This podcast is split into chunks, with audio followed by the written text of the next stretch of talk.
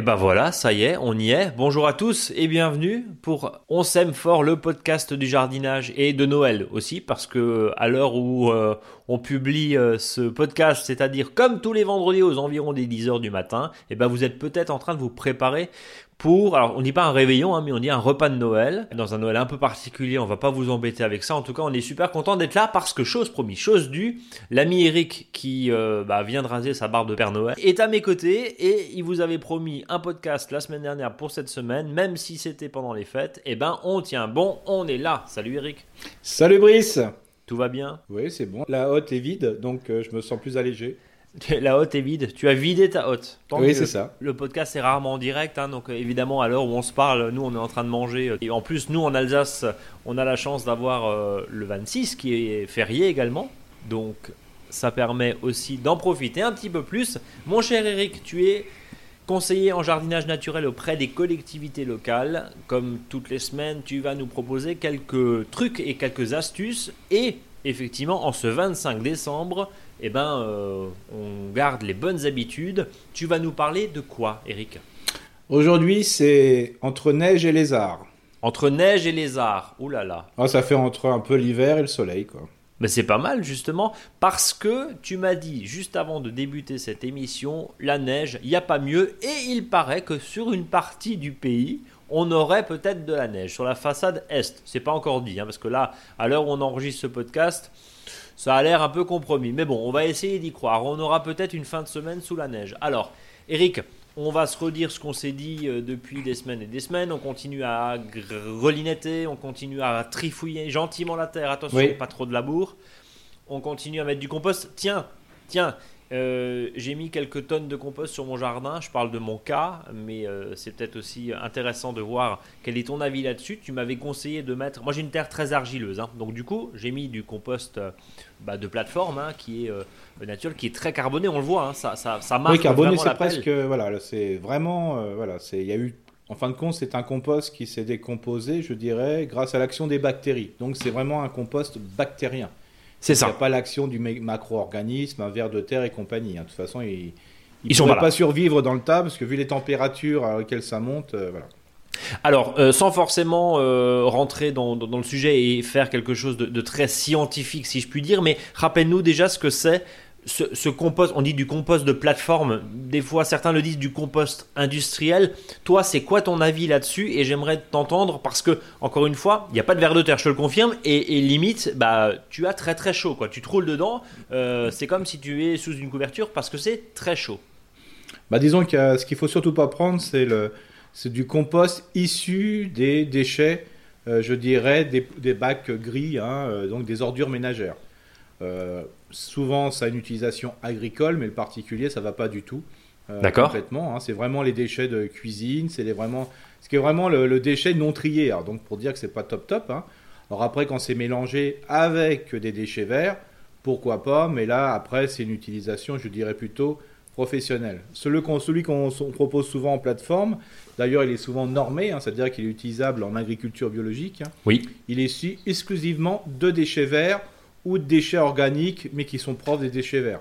Donc c'est vraiment un déchet de qualité. Par contre, c'est une décomposition qui se fait très très très rapidement. Parce qu'il ne faut pas de stock, il faut que ça aille vite, c'est ça? Voilà, c'est ça, voilà. Et puis c'est retourné, c'est brassé, c'est endainé, c'est voilà, c'est pas notre compost qui met un an à se décomposer. Et euh, si le nôtre il peut chauffer, euh, je dirais pendant une première phase, et encore la plupart des composts qu'on fait, ils sont froids. Euh, c'est-à-dire à température ambiante, donc c'est plutôt une décomposition lente. Euh, là, là, dans ce cas-là, là, ça chauffe terriblement. Donc, bien sûr, pas de mauvaises graines, ça c'est sûr. Euh, au niveau, il est aseptisé. c'est presque, je dirais, du, de la matière organique minérale, entre guillemets. Hein. Euh, alors deux petits indices, effectivement, il est très chaud. Un autre, je te parlais, c'est très carboné, c'est très noir. Hein.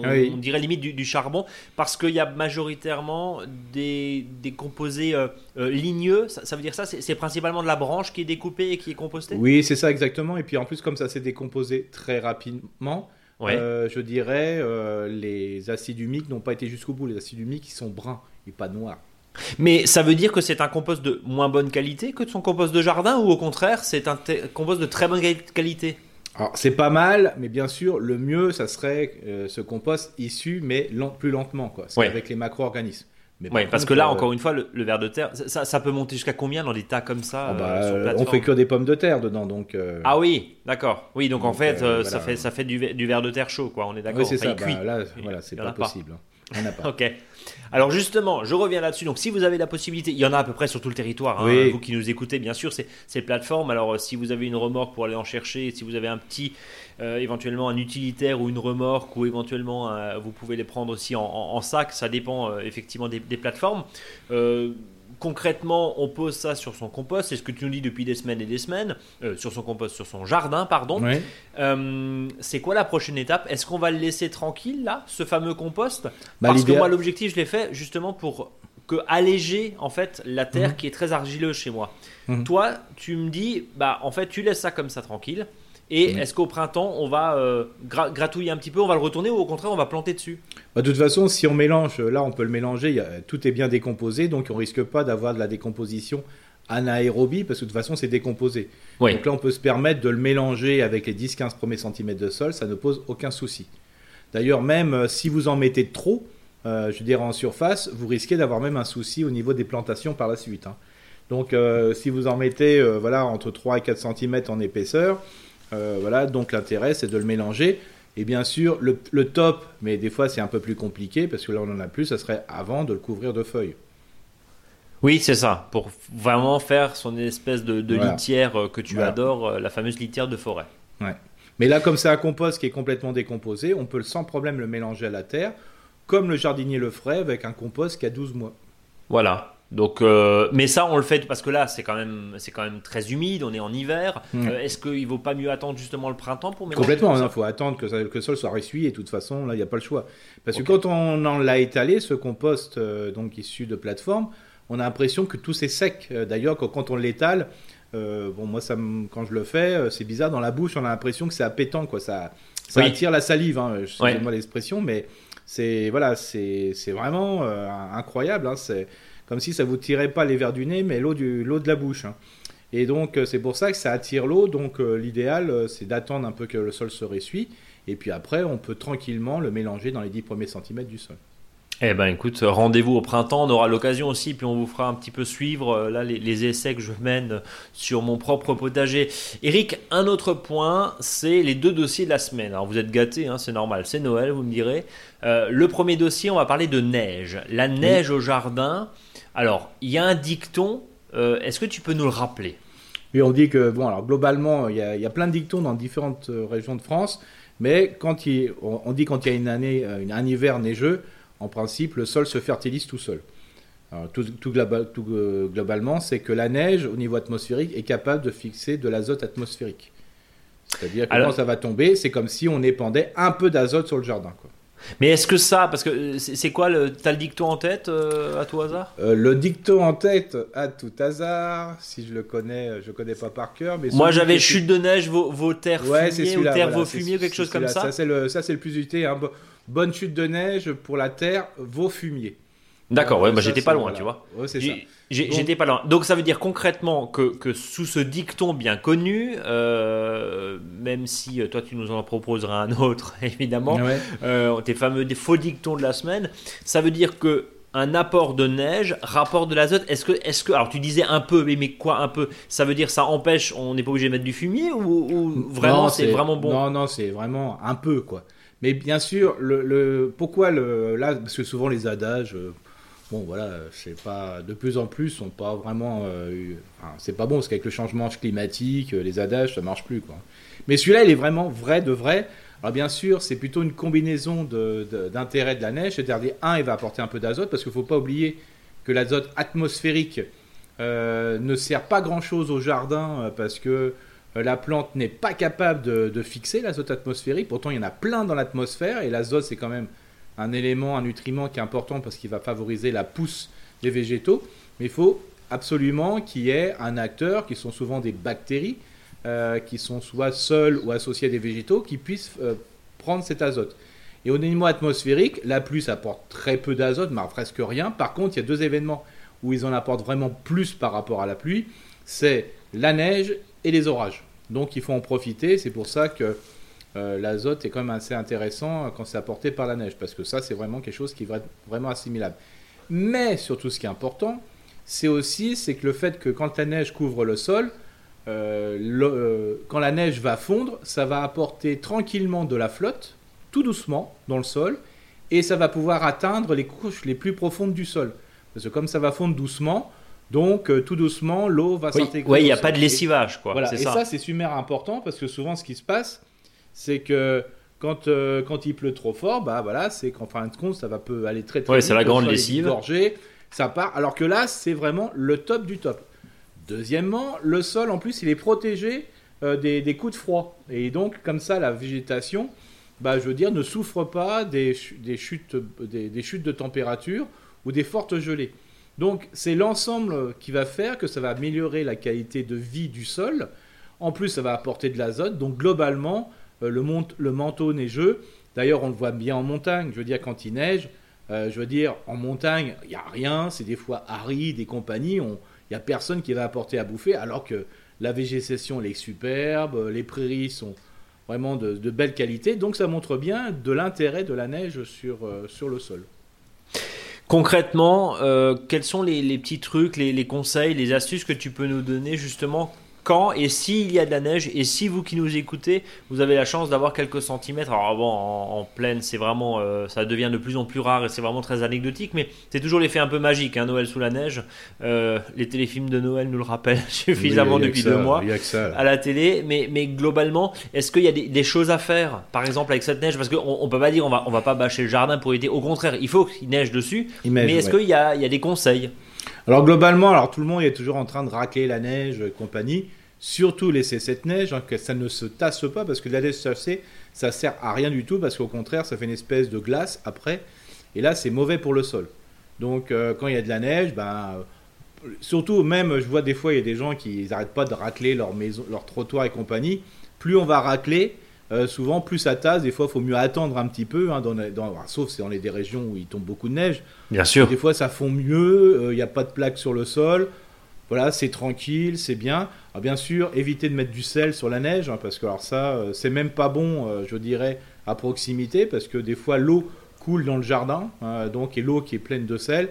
Là, euh, le sel pour le sol, c'est vraiment pas bon du tout pour, pour l'activité biologique. Donc ça, faut éviter.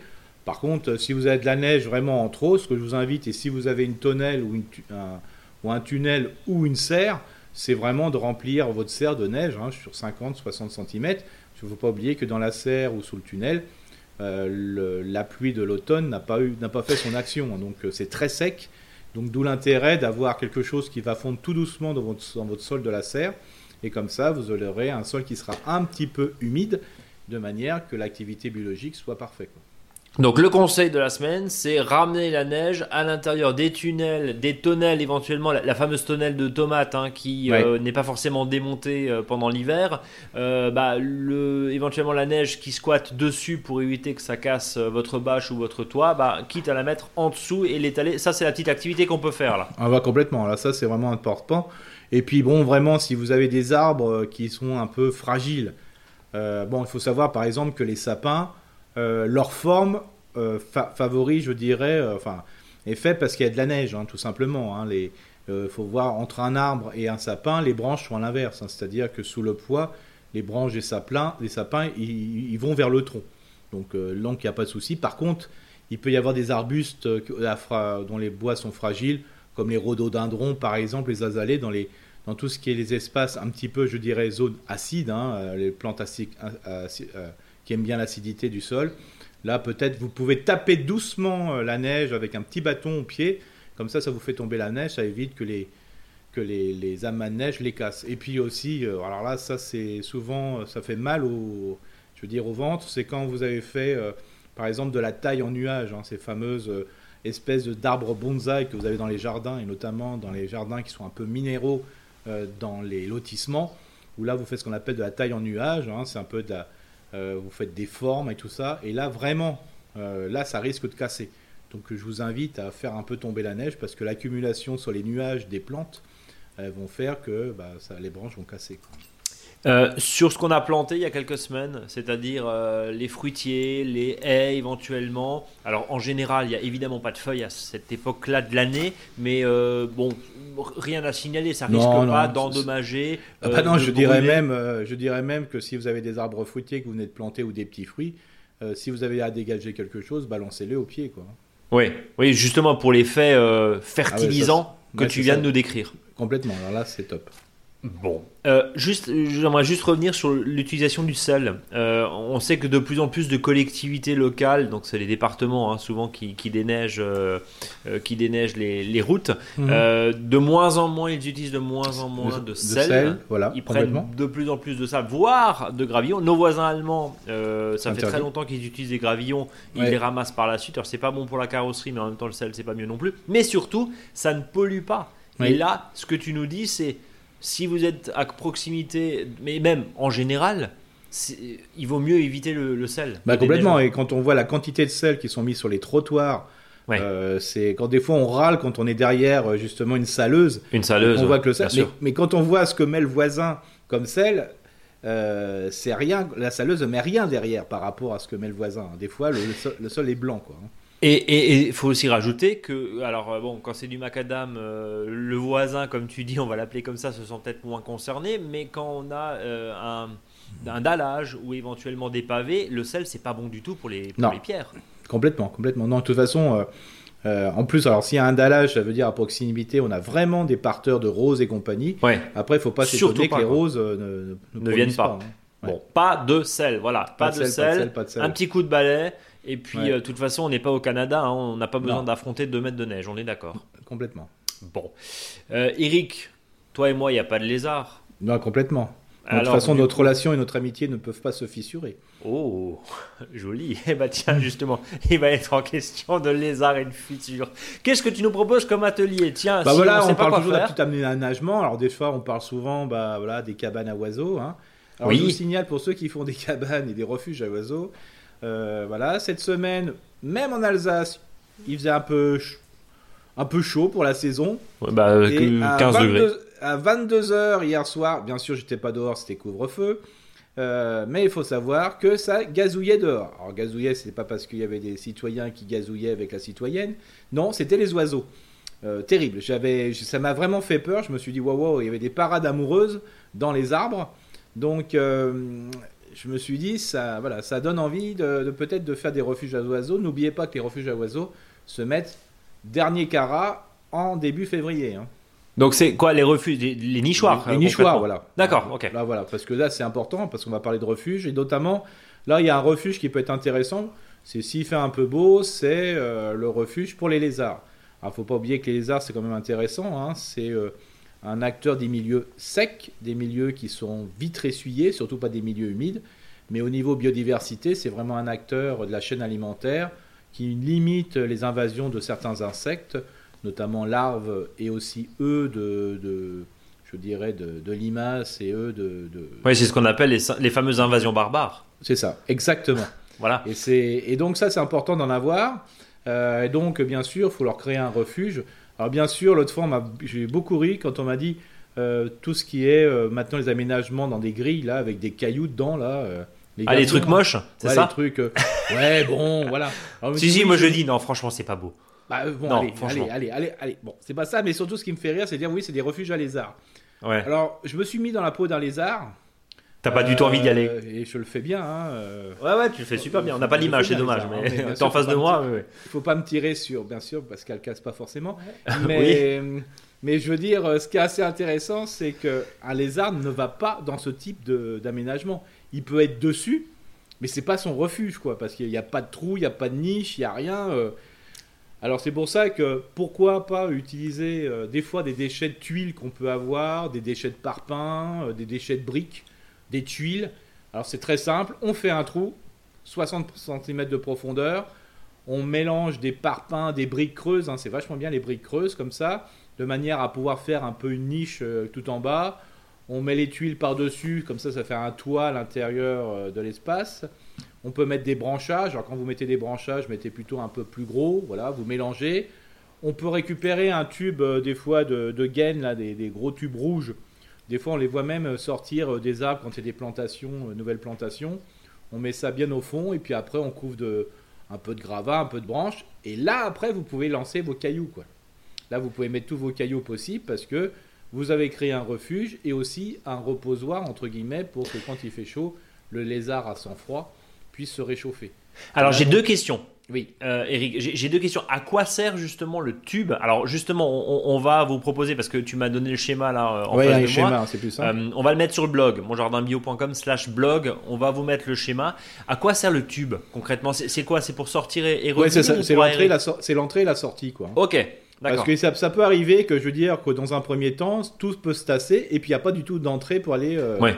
Et c'est pas le lézard qui va creuser. Hein. Oui, bien sûr, avec ses petites pattes. Opportunité, mais lui, le lézard, il est très peu manœuvre. Hein. Non, non. Le lézard, euh, même si vous envoyez avec des casques orange, il n'est pas forcément avec une truelle. Hein. Ah, c'est pas faux. Et puis il aurait du mal à la tenir, la truelle. C'est ça. Euh, ça veut dire là que tu nous proposes en fait une, une espèce de mare sèche, c'est ça? Complètement, oui. Alors c'est ce qui est intéressant. Alors Surtout si vous avez des gravats, moi je, le propose aux communes. Hein. Des fois, ils ont quand même pas mal de, restants comme ça. Et des fois, par exemple, j'ai eu un cas là, euh, c'était long d'un terrain de tennis. Mhm. Euh, voilà, très compliqué pour euh, entretenir le gazon autour. Les gens préféraient, je dirais, quelque chose qui soit un peu plus minéral. Bah, autant de faire quelque chose de minéral qui sert.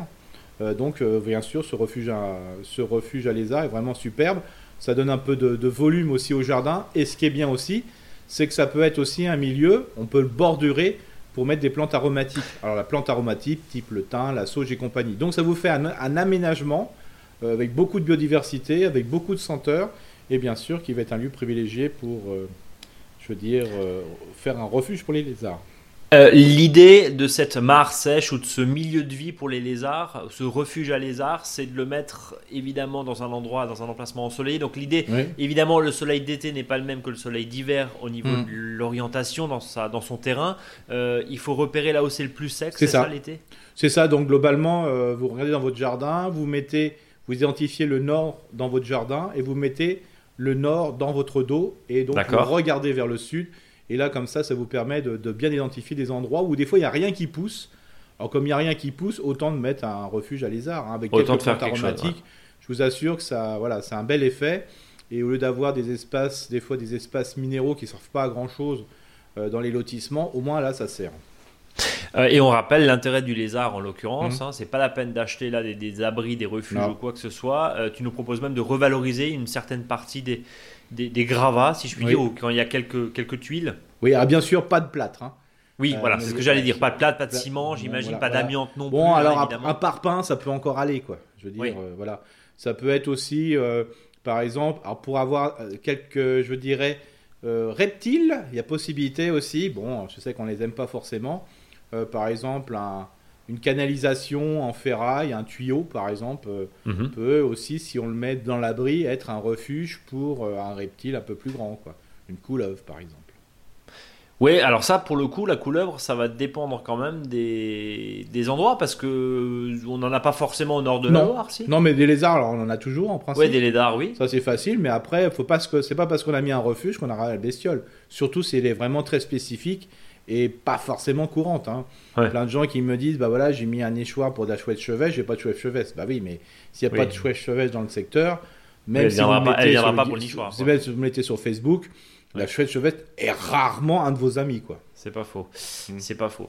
Euh, donc là, en plus, tu proposes justement dans cette construction de, revaloriser avec de la plante aromatique euh, de part et d'autre, hein, de, mm-hmm. cette mare sèche, en tout cas que tu nous proposes aujourd'hui. Bah, pour ceux voilà qui ne savent pas quoi faire après le repas euh, de Noël, là, après les mm-hmm. différents réveillons de journée. Hein, on va le rappeler. Euh, et ben pourquoi pas, tiens, faire une mare sèche ou en tout cas de créer ce, milieu de vie pour les lézards. C'est vraiment une très bonne euh, initiative. Eric, on, passera peut-être aussi là, parce qu'on a encore un peu le temps avant la reprise de la végétation, mais toi qui es plein de ressources et plein de sujets, on parlera peut-être aussi des mares, mais des mares humides et des zones humides mhm. à, aménager dans les prochaines semaines. Alors ça, les zones humides, ça me connaît.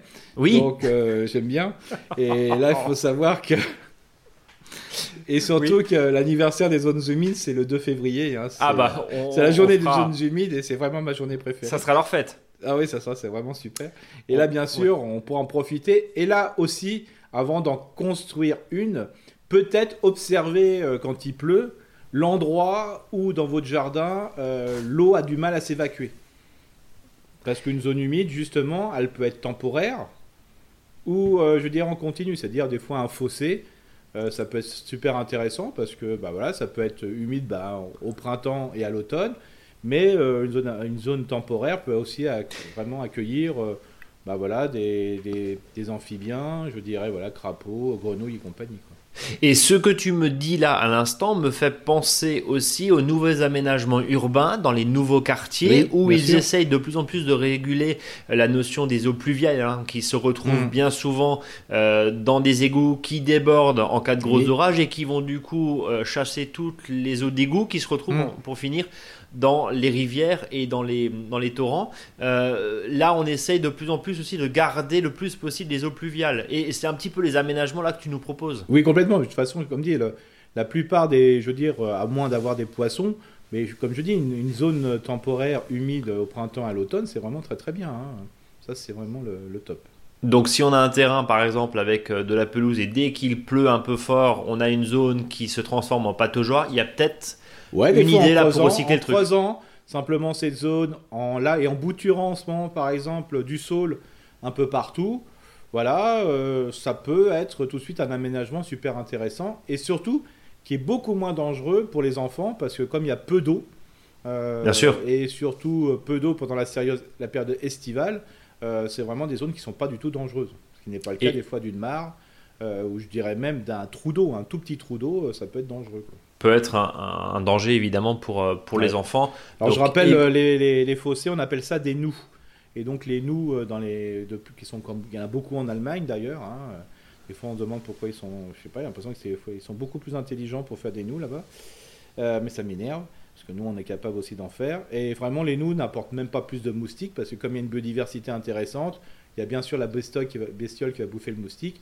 Voilà, il y a un petit peu de bruit. Alors je sais que des fois dans les journaux on voit on voit que des fois un voisin a fait fermer une mare parce qu'il y avait trois crapauds qui, qui couinaient. Euh, mais bon, voilà, faut aussi accepter que la nature fait entre guillemets des bruits et que cette nature, bien sûr, euh, la biodiversité fait que bah, il y a de la vie, donc un peu de bruit. Ah bon? Oui. Ah, Mais oui, Brice. Mais oui. je n'ai jamais entendu le, puceron cuiné ou la fourmi. Ah la, la, si, si, la fourmi micro-ondes. La fourmi micro-ondes, oui, c'est ça, je, je l'attendais. en même temps, c'était cadeau. Bon, Eric, ouais, on arrive tout doucement, alors sauf si tu as rien à rajouter, on arrive tout doucement à la fin de cette émission. bien sûr. Et puis bah, on va souhaiter à tous ceux qui nous écoutent évidemment, avant de passer au faux dicton, Bien sûr. toi, à tous Oui. ceux qui nous écoutent, de bonnes fêtes de fin d'année. Mhm. Et évidemment, chose promise, chose due, c'est doublement Noël, parce que d'une, on vous offre, enfin Eric vous offre un podcast cette semaine. Et deuxième point, on va parler évidemment du faux dicton de la semaine, du jour, ou bref, euh, de Noël. On t'écoute Eric. Alors, ah, bien sûr, il faut peut-être plutôt le, le- le voir écrit, mais il y en a un premier, qui, bien sûr, autour de la neige, qui est épandre de la neige sur le sol. C'est de l'azote qu'on gère. De l'azote qu'on gère. Ah oui, ok. Ouais. Qu'on gère, oui, ok. Qu'on gère, C-O-N-G-E-R-E. C'est ça, voilà. oui. D'accord, voilà. Bon, des fois, l'effet du crément d'Alsace, que j'ai bu avec modération, a fait que la bulle, des fois, atteint le sommet, c'est-à-dire mon unique hémisphère droit. Donc peut-être que c'est ça. Mais bon.